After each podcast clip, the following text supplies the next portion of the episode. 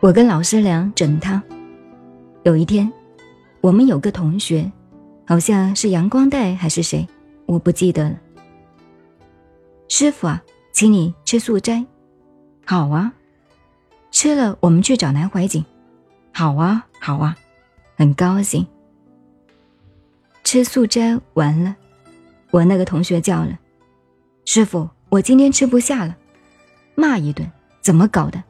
一直吩咐你不要多叫，浪费，暴殄天物，罪过，我实在吃不下了，怎么办呢？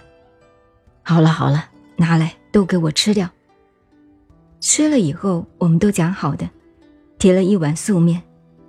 师傅啊，王乃鹤刚请我吃了素斋，我说我也吃饱了。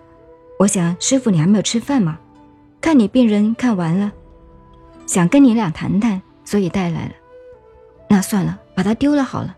不可以，那怎么办呢？放到晚上吃，我过午不食的。你吃嘛？我说我们都吃饱了呀。最后，好好好，师傅又给吃了。然后我们俩陪他到一个茶馆，袁老师在那里等着。袁老师说：“师傅你来了，很好的油炸麻花，吃啊吃啊，刚吃了。他请我吃饭，他也请了，吃啊吃啊，还是吃了。师傅也没有事。诸如此类的很多，我就问。”师傅，人家都叫你活罗汉，怎么来的呢？他说：“谁知道我哪里罗汉？他们乱叫，叫我罗汉就罗汉，算了。”很生气的样子。我说：“总要有个来源吧？”他说：“有啊。”他说：“我当年呢，我前天讲过，在宝光寺做镜头师。”人家揩屁股的面目片，洗干净以后，大便洗好了以后，往脸上刮一下，怕人家屁股刮坏了。这样做了三年哦，你想想，这是一种什么行为？哪里像你们现在这个样子，还晒干了再换，天天换。三年呐，三年哦，三年。然后从川北遂宁，三步一拜。拜到五台山拜文殊菩萨，走三步路拜一拜，走三步路拜一拜，真的干。他说：“我拜到五台山以后，走错了路。五台山后面呢，那个金顶是后山那么尖的，没有路。他不晓得从这里怎么样拜上去的，他也不知道，反正很诚恳。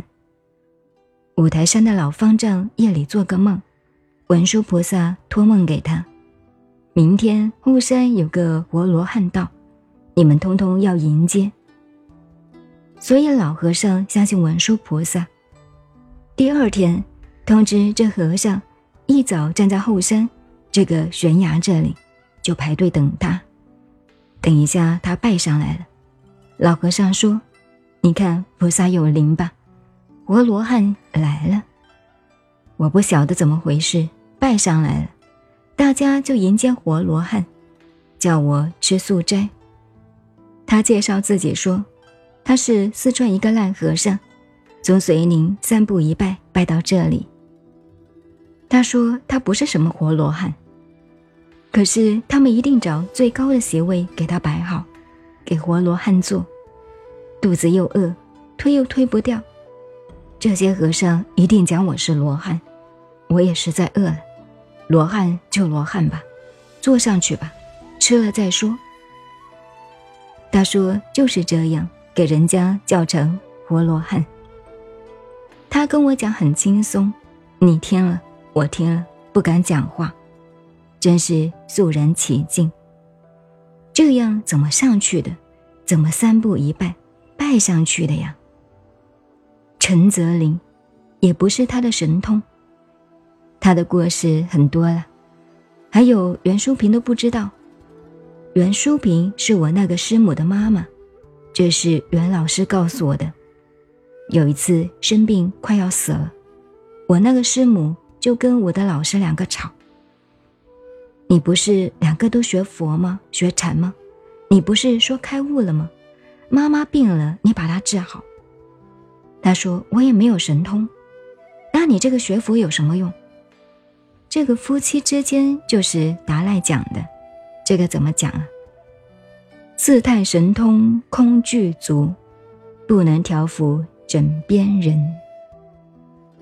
第六代达赖的情诗，我们那个老师当时也有这个味道。